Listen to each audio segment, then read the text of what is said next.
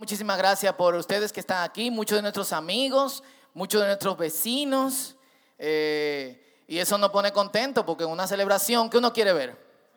Su gente, la gente que uno quiere, que uno ama. eh, eh, y eso. Y el círculo, si, si Dios no hubiese puesto una foto de este día, hoy, cuando nosotros iniciamos el círculo,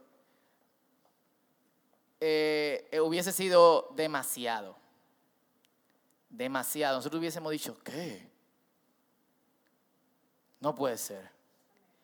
Eh, porque empezamos seis jovencitos que queríamos hablarle a otro de nuestros amigos acerca del Señor. Sin ningún tipo de expectativa. Usted ve que la gente empieza una cosa y tiene en la mente, vamos a alcanzar 850 mil personas para Cristo para el año 2020. Nosotros no teníamos ningún tipo de expectativa. Lo único que nosotros queríamos era compartir lo que el Señor estaba haciendo en nuestras vidas. Y pasó que eso empezó a crecer. Eh, ¿Cómo el Señor se encargó eh, de eso? Y hemos rodado mucho. Pero ese rodamiento nos ha hecho madurar. Así que hoy celebramos y yo quiero que ustedes se feliciten, porque este es el día de todos nosotros. Abrace a la persona que está a su lado, felicítelo, dígale, hey, felicidades. Feliciten. ¿Nadie me va a felicitar a mí? Gracias, gracias, gracias. Gracias. Por ser tan tesonero. Gracias.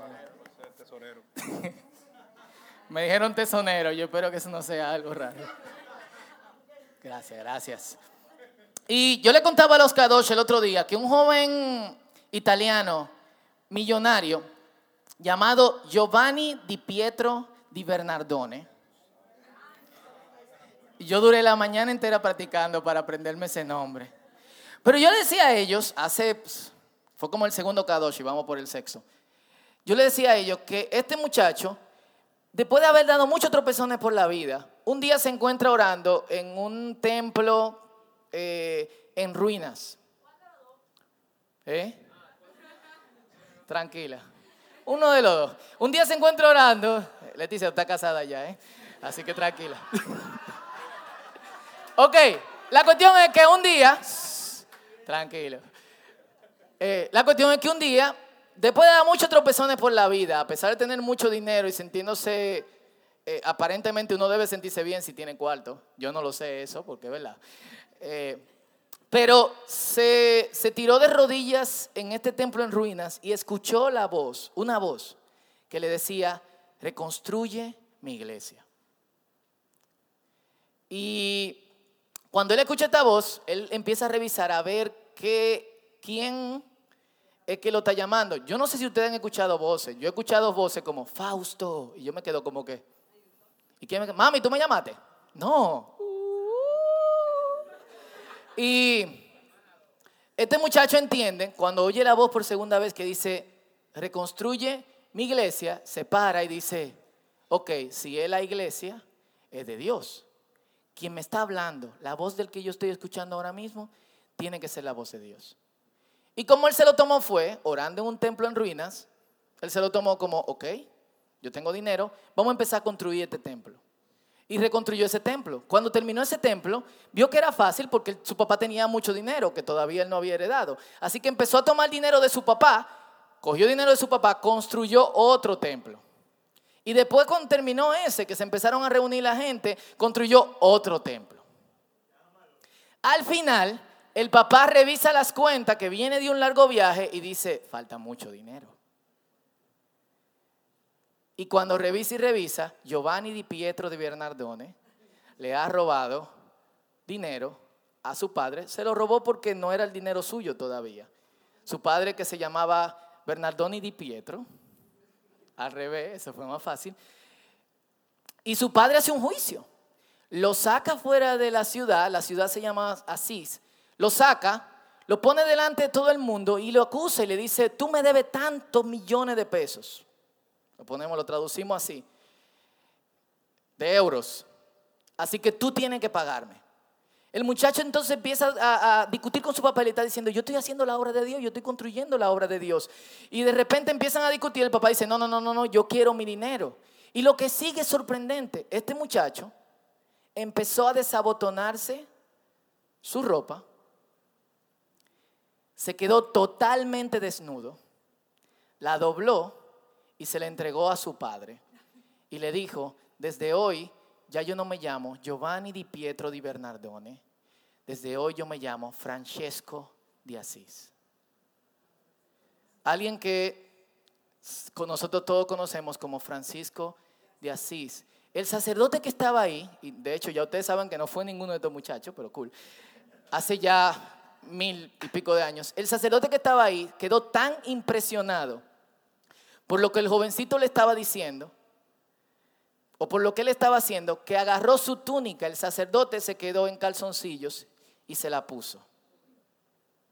Lo que sucedió después con el que ahora con el que antes se llamaba Giovanni di Pietro di Bernardone y que ahora se llama Francesco de Asís, es que su, el, el decir yo estoy desheredado, no tengo ningún tipo de dinero, hizo que él empiece a estar en contacto con los pobres de los pobres de la ciudad de Asís.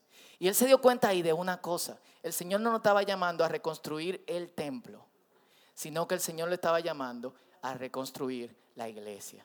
¿Quién es la iglesia? Es la gente. Era un tiempo en que la iglesia estaba en ruinas.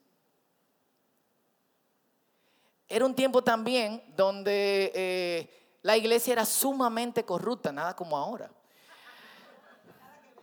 Eh, pastores robando dinero, templos que estaban destruidos porque las ofrendas se tomaban para, las familias de, los sacerdotes. Llegó un punto donde, yo no sé si ustedes han visto una serie por ahí que se llama, que está en, en TNT, donde familias hacían cabildeo para que sus hijos llegaran a ser papas, familias de dinero. Full. Y este contacto con los pobres de Francisco Di Pietro de Bernardone, que ahora se llama Francesco de Asís, hizo que él viese a las personas de otra manera, no como personas potenciales que pueden llegar al templo que ahora yo estaba reconstruyendo con mi dinero, sino como gente que tenía necesidad y tenía necesidad de Dios. Y en el texto de la invitación, los que recibieron la invitación para venir en el día de hoy, estaba Lucas 10, 2. Y esto es lo que dice Lucas 10, 2. La cosecha es grande, pero los obreros son pocos. Así que oren al Señor que está a cargo de la cosecha y pídanle que envíe más obreros a sus campos. La traducción en lenguaje actual, que es más o menos como una paráfrasis, dice así, son muchos los que necesitan entrar en el reino de Dios, pero son muy pocos los que hay para anunciar las buenas noticias. Por eso, pídanle a Dios que envíe más seguidores míos para que compartan las buenas noticias con toda esta gente. Mateo lo pone de esta manera. Mateo capítulo 9 del verso 36 al verso 38 dice, cuando vio a las multitudes, les tuvo compasión. Porque eran, estaban confundidas y desamparadas, como ovejas sin pastor. Y entonces le dijo a sus discípulos, la cosecha es grande, pero los obreros son pocos. Así que oren al Señor que está a cargo de la cosecha y pídanle que envíe más obreros a sus campos. Eh, y el pasaje nos confronta porque usualmente nosotros oramos por nosotros y nuestras necesidades. Usualmente nosotros somos ovejas sin pastor. Usualmente nosotros tenemos cargas emocionales que no podemos manejar, ¿sí o no? Usualmente nosotros tenemos heridas con las que todavía no hemos trabajado, ¿sí o no? Y cuando tú te encuentras en ese nivel, tú dices, Todavía yo no puedo orar por una cosecha. Hay cosas que tienen que sembrarse en, mi corazón. ¿A quién le ha pasado eso? Y Jesucristo mira a la gente con otros ojos y las mira sin pastor. ¿Qué significa esto? Como ovejas sin pastor. Yo no sé si ustedes han visto chivo de carrilado. Yo sí. Pero es una cuestión loca.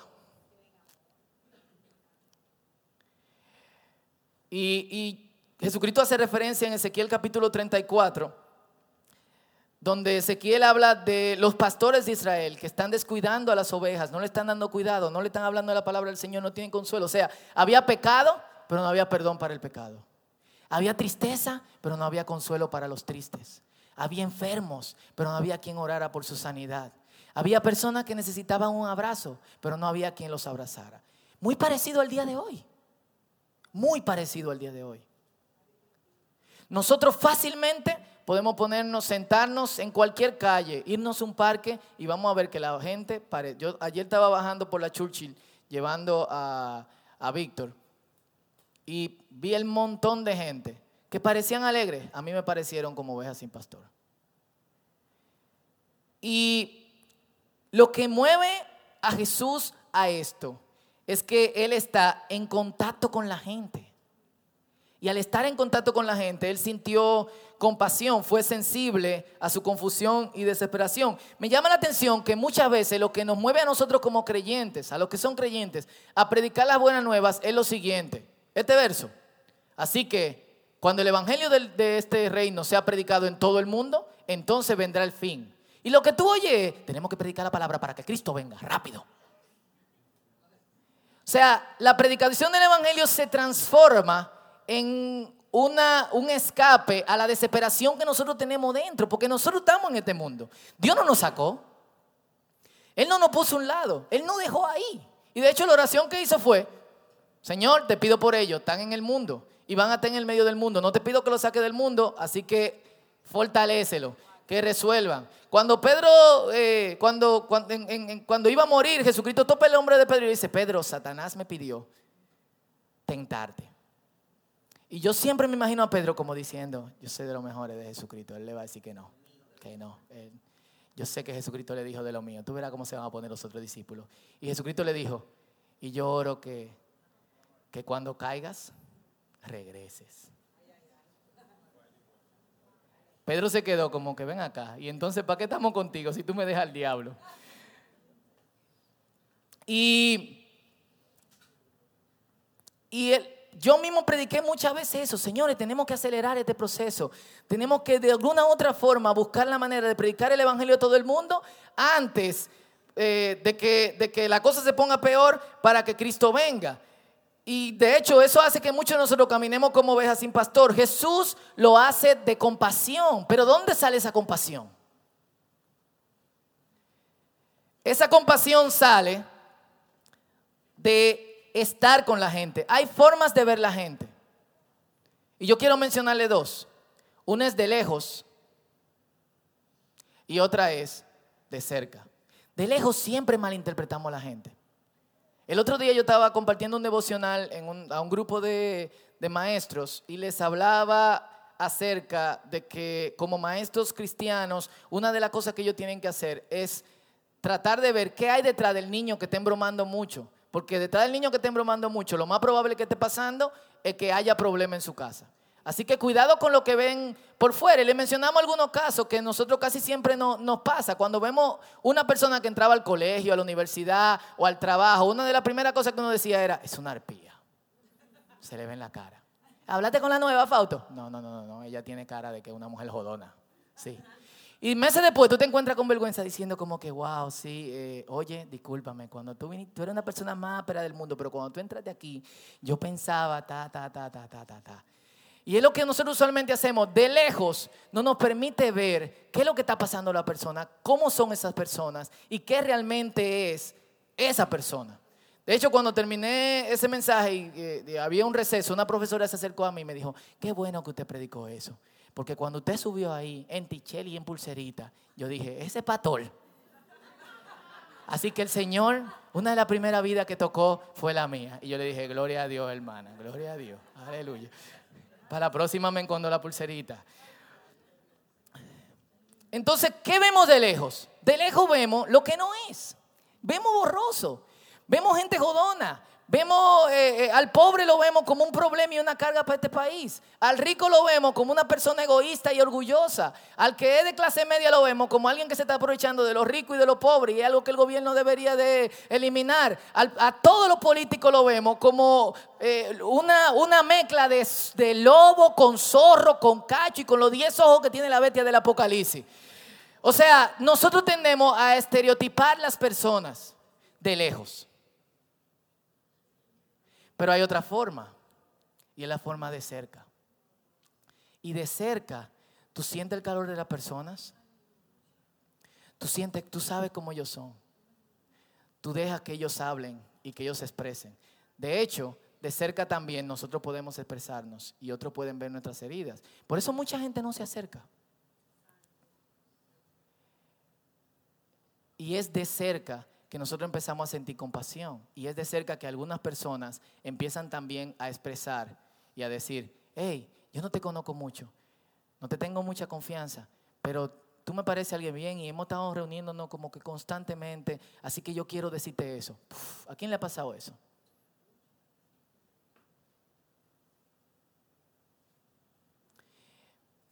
Y es algo que necesita mucha, mucha gente en el día de hoy. Creo que hace, eh, eh, meses le hablaba de, de alguien que me contó, de una persona, que cuando otra persona la abrazó y le dijo lo bonita que era, esa persona empezó a llorar. Y empezó a llorar simplemente porque había, hacía tiempo que alguien no la abrazaba. Qué duro, ¿eh? Ahora, es posible estar cerca y estar lejos. Es lo que mucha gente hace en comunidad de fe. Usted llega cuando empieza el culto. Usted se va justo antes cuando termina. Tú no quieres contacto con nadie. Pero esa no es la fórmula. Porque aquí estamos para exponer y ver las heridas de unos y otros. Y las heridas deben de sanarse. Pero quedan cicatrices. Y es en mis cicatrices y en mi experiencia que yo puedo decirte, ah, tú tienes herida, yo también. ¿Quiénes se han quemado la pierna con un motor? El otro día alguien se quemó con un motor por primera vez. y yo le dije, ¿quieres que te enseñe mi pierna? Yo tengo como 500. Pues mi papá tenía un 70, imagínate.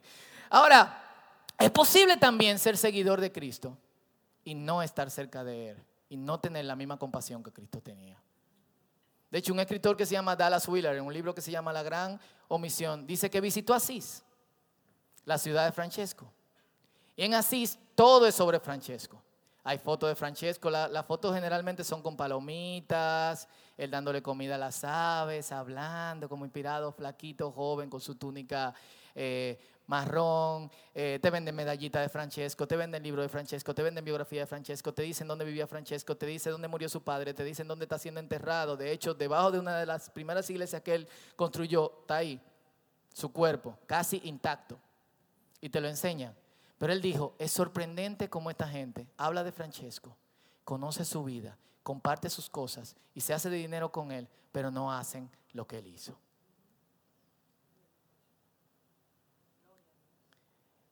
Y podemos hacer lo mismo con, con Jesús.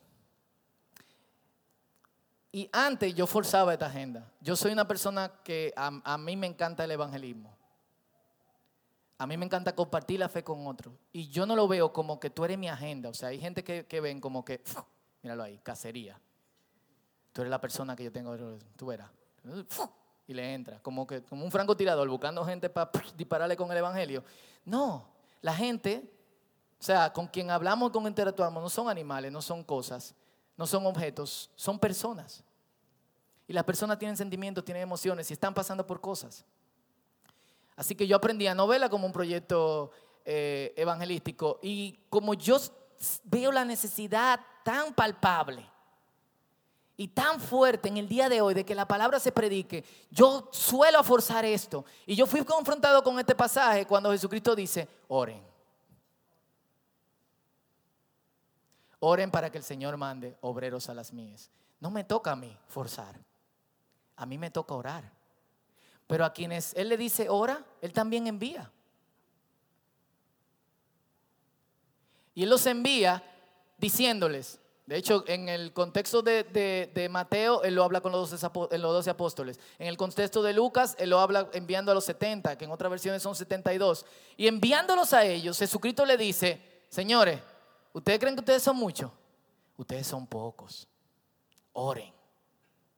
Y oran mientras los envía. Y no solamente eso, los envío como ovejas en medio de lobos. Él no lo envía como pastores, porque Él es el pastor.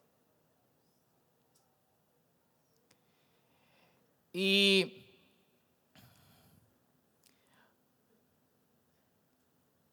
son esos quienes van y se dan cuenta de la inmensidad del trabajo y que son comisionados.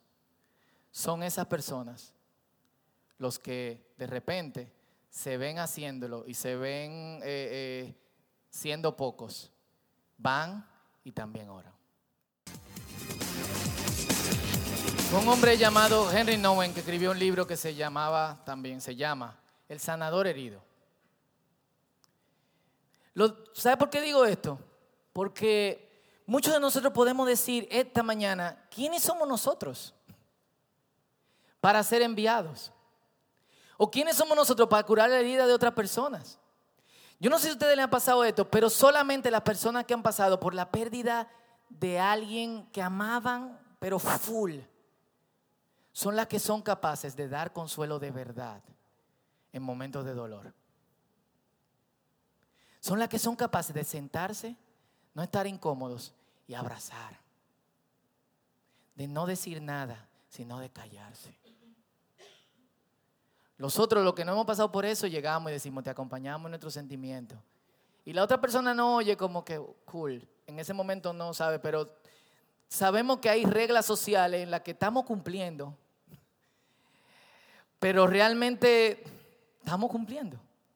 Pero solamente el que ha pasado por dolores intensos sabe cómo sentarse y estar tranquilo con personas que están en dolores intensos.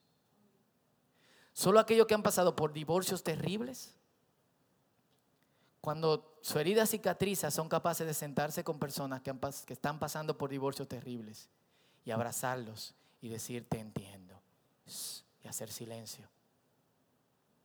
Solo aquellos que han perdido algo físicamente o materialmente son capaces de... ¿Qué, lo quiero, ¿Qué es lo que le quiero decir con esto? Que nuestras heridas no sean un obstáculo. Principalmente porque nosotros estamos frente a un Dios que sana y frente a un Dios que restaura. Y eso es lo que hace Cristo. Y durante todo este tiempo nosotros hemos oído que se ha dicho buenas noticias. Y yo le explicaba al grupo de muchachos esta semana que, que a mí, yo soy de lo que una vez predicó con megáfono en la Duarte. Yo tenía 15 años cuando a mí me subieron una escalera y me dijeron, agarre ahí predica. Y parte del mensaje era, arrepiéntate porque vas a arder en el infierno. Hoy puede ser tu último día. Tú no sabes lo que te puede pasar mañana. Hay gente joven muriendo del corazón. Mañana puede levantarte y no tener nada. Mañana puede salir en tu carro y chocarte una guagua. Tú sabes cómo andan del ojo la voladora. Así que arrepiéntete porque el reino de los cielos, que si o cuánto, arderás en el infierno. El mensaje era extremadamente negativo, por lo menos como yo lo estaba predicando y por lo menos en el contexto que yo crecí. No siempre así. Hasta que yo llegué a la palabra y veo qué significa la palabra arrepiéntete. Que de hecho, si yo le dijera a alguno de ustedes arrepiéntense, ustedes se sentirían extremadamente mal. ¿Sí o no? Culpables, avergonzados. Cuando alguien que nosotros amamos nos dice arrepiéntete, ¿cómo tú te sientes? Mal, acusado. Pero el arrepiéntete el contexto en que Jesús lo dice, que es cambien su forma de pensar, cambien de camino, el contexto en que Jesús lo dice es porque el reino de los cielos se está acercando. Nunca dice porque arderás en el infierno. De hecho, en ese mismo pasaje, en Lucas capítulo 10, Jesucristo le da instrucción a los 70 y le dice, vayan y proclamen las buenas noticias del reino. Arrepiéntete que vas a arder en el infierno, nunca es buena noticia. Son malas noticias yo creo en el infierno, eh, por si acaso, pero son muy malas. Y uno de mala noticia estamos llenos. La buena noticia es arrepiéntete, cambia de forma de vida, el reino de los cielos se está acercando. Y en, las instrucciones que le da, vayan y prediquen la buena noticia del reino. Si entran a un hogar y lo reciben, digan shalom, que la paz del Señor esté con ustedes. Si entran a un hogar y no lo reciben, la bendición se devuelve a ustedes. Oigan qué loco sacúdanse los pies. Y yo leía el verso y yo decía, ahora que Jesucristo va a decir, arrepiéntanse porque si no van a arder, porque nos sacaron de su casa. Y dice, arrepiéntanse porque el reino de los cielos se está acercando. Incluso en momentos en que los discípulos eran despreciados, el mensaje nunca es negativo, siempre es buenas noticias. ¿Y quién no quiere buena noticia? Levanten la mano, ¿quién no quiere una buena noticia? ¿No quiere? ah, que no quiere mala noticia. Y somos los que recibimos la buena noticia, que hemos recibido el, el impacto directo de ellas, lo que somos capaces de también decir, hey, el reino de los cielos se está acercando, vamos a cambiar nuestra forma de vida. Y yo quiero que oremos hoy, si pueden inclinar sus cabezas, sus rostros. Y yo quiero que dos o tres gente hagan algo conmigo simbólico por todos. Es una vasija con lodo. Y, yo siempre creo que nosotros somos expertos en hacer obras de compasión sin sentir el sentimiento que hay detrás de esa obra. Esta semana yo le hice una confesión a un grupo de gente. Nosotros íbamos a Bethesda constantemente. Yo estaba pintando, sin ningún tipo de interés por los muchachos que están ahí. Hasta que un día que eso me confrontó y yo tranquilamente fui al centro de la cocina, del comedor de Bethesda, me paré, cerré mis ojos y empecé a pensar, yo tengo que sentir lo que esta gente siente. Yo tengo que conectarme de alguna forma con ellos. Yo no puedo estar pintando aquí si yo no comparto el sufrimiento con ellos. Si yo no lo hago, yo tengo que irme para mi casa. Nadie se dio cuenta, espero. Yo duré media hora ahí.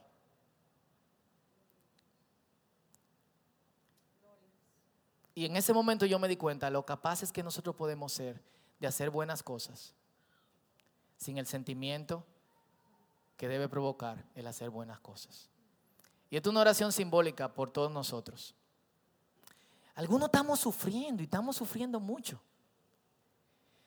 Algunos están pasando por momentos extremadamente malos y sus heridas están ardientes todavía.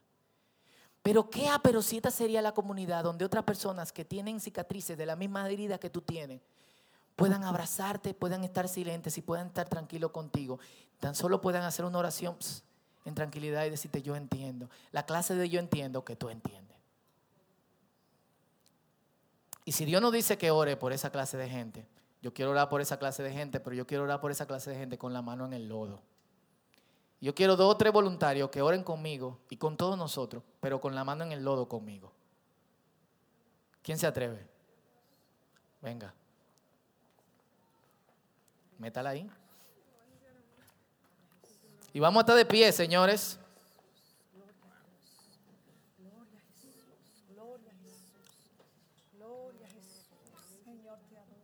Eh, el otro día en el parqueo de mi casa un tipo se suicidó